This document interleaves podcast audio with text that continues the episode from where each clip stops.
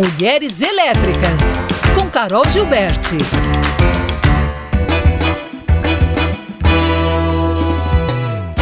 Oi, pessoal, bom dia a todos, bom dia aos ouvintes. Eu volto nessa quinta-feira, pré-carnaval, com a nossa entrevistada da semana, que é a Mariana Malveira, e ela conta para mim, nessa entrevista, sobre essa trajetória empreendedora como uma jovem mulher brasileira que, junto ao irmão e um sócio, montaram um marketplace de ofertas e vendas e né, compras de ônibus, né, de passagens, principalmente para o público estrangeiro. Então hoje ela é está à frente aí da tecnologia da de ônibus e ela conta um pouco dos desafios que ela passou. E eu perguntei a ela desse trecho da entrevista sobre as três palavras que eu digo que são fundamentais para que todo empreendedor consiga ter um êxito, que é a persistência, paciência e, claro, a resiliência de continuar sempre em frente, mesmo com os desafios e os fracassos. E ela falou que ela teve muita vamos dizer assim, sorte, mas talvez uma situação benéfica para ela pelo fato dela ser jovem, não ser ainda casada, não ter filhos, de ter uma certa liberdade financeira por conta da família e tomar certas decisões que foram para elas importantes nessa trajetória.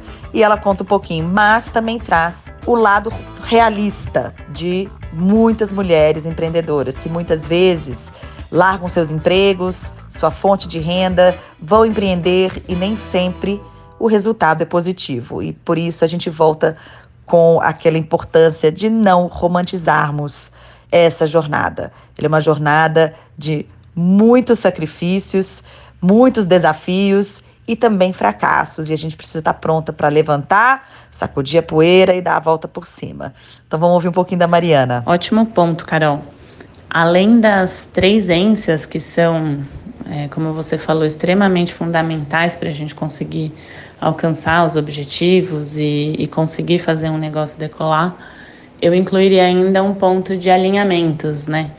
Então, alinhamento entre os sócios é, e entre as pessoas que compartilham a vida com a gente, né? Sejam nossos companheiros ou companheiras, é, familiares, quem quer que seja impactado por uma decisão dessa.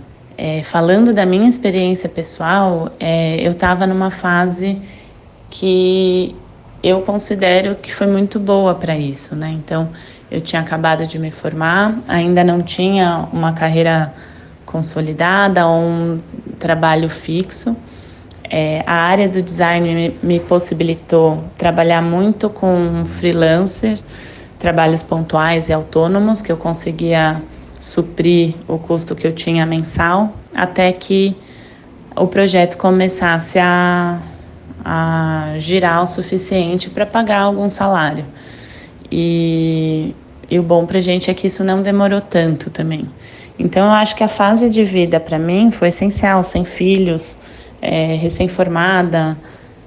É, eu vim de uma família é, de classe média, então é, eu não tinha preocupações financeiras com a minha família, então eu estava num, numa situação bem propícia, assim, para eu poder arriscar. Eu acho que hoje, eu ainda não tenho filhos, né? Mas hoje uma decisão dessa já seria é, muito mais crítica e muito mais pesada. Eu com certeza pesaria muito mais é, o risco antes de deixar o meu trabalho para poder empreender sem certezas, né? Então, acho que esse ponto que você diz, é, que você traz, é muito relevante. Não é qualquer pessoa ou toda pessoa que, é, que tem a oportunidade de arriscar dessa forma, porque é realmente muito pesado e, e tem grandes chances de não dar certo, né? Então, se você é, conta com filhos, com, é, com uma família, dependendo dos custos mensais, talvez a conta não feche e fica muito, muito, muito estressante, né?